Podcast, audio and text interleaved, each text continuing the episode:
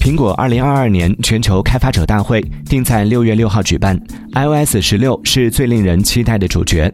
据爆料，iOS 十六确定移除对 iPhone 六 S、iPhone 六 S Plus 以及第一代 iPhone SE 的支持。这批设备当年搭载 iOS 九上市，成为苹果寿命最长的存在，一路升级到了 iOS 十五。